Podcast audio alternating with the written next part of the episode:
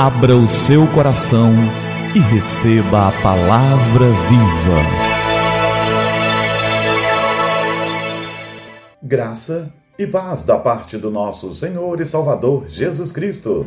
Eu sou o pastor Gilberto e eu quero te entregar a palavra viva. E o nosso tema de hoje é Felicitas. Felicitas foi uma viúva nobre e rica de Roma, no tempo de Marco Aurélio ela tinha sete filhos, os quais haviam sido instruídos na fé cristã e a sua influência contribuíra para que outras pessoas se rendessem a Cristo. Felícitas e seus filhos foram denunciados a Públio, prefeito da cidade, que procurou com súplicas e ameaças induzi-los a adorarem falsos deuses e a negar a Cristo apelou aos sentimentos maternos de Felicitas, porém, ela respondeu que seus filhos haviam escolhido entre a vida eterna e a morte eterna. A cada um foi pedido que negasse a Cristo, porém, a mãe os exortava a permanecerem firmes, falando-lhes da grande promessa futura e gloriosa. Permaneceu ao lado deles e viu como o filho mais velho foi barbaramente espancado até morrer. Os dois seguintes foram golpeados com clavas até morrerem. O quarto filho foi jogado vivo num grande despenhadeiro. Os outros três foram decapitados. Então, Felicitas, no meio de seus mortos, glorificou a Deus, porque ele havia dado sete filhos e os sete foram achados dignos de sofrerem por Cristo e foram para o paraíso celestial. Por fim, depois de prolongada e cruel tortura, Felicitas também foi decapitada.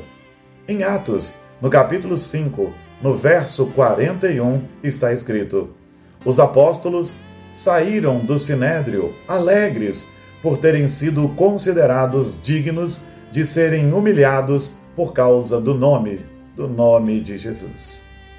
Os apóstolos haviam sido presos e haviam sido açoitados porque falavam em o nome de Jesus e operavam grandes coisas no nome de Jesus. E quando soltos, ficaram felizes por terem sido achados dignos de sofrer pelo nome, o nome de Jesus. Felicitas e seus filhos passaram pela mesma coisa. E ao longo da história, Vários e vários heróis da fé passaram pela mesma coisa, sofreram pelo nome de Cristo. Os apóstolos de Cristo foram todos martirizados, exceto João, por causa do nome de Cristo.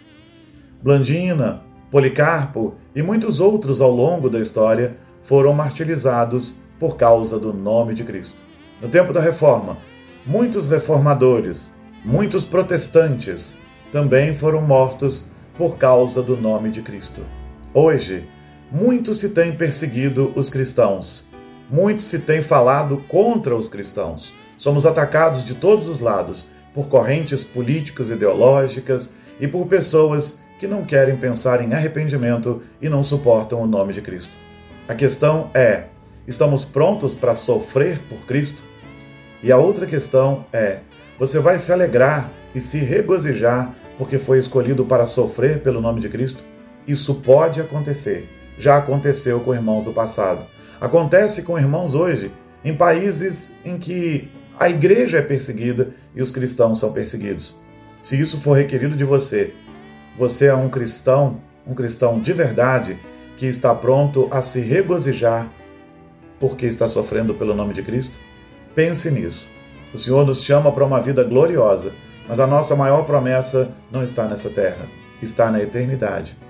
Você tem que escolher entre a vida eterna e a morte eterna. Negar a Cristo para não ser importunado nesse mundo é escolher a morte eterna. Sofrer neste mundo por causa de Cristo é escolher a vida eterna. Você está pronto para isso? Eu espero que estejamos. Em nome de Jesus. Vamos orar? É tempo de falar com o Senhor do Universo. Pai querido, nós ficamos entusiasmados e até envergonhados quando lemos a história de muitos irmãos que sofreram pelo nome de Cristo Jesus. E Senhor, nós nós de fato pedimos ao Senhor capacitação dos altos céus para sofrermos pelo teu nome. Sim, nós sabemos que recebemos poder para ser suas testemunhas, seus mártires, se isso nos for requerido.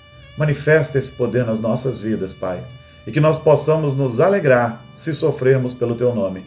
Que não desistamos, que não reclamemos, que nunca o neguemos, porque o Senhor não nos negou naquela cruz. Porque o Senhor não nos abandonou e não nos negou, apesar dos nossos pecados.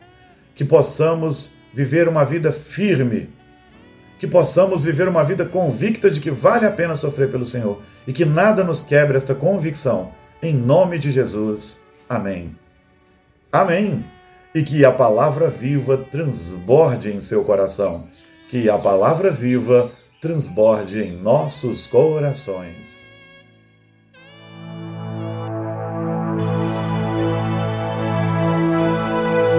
Abra o seu coração e receba a palavra viva.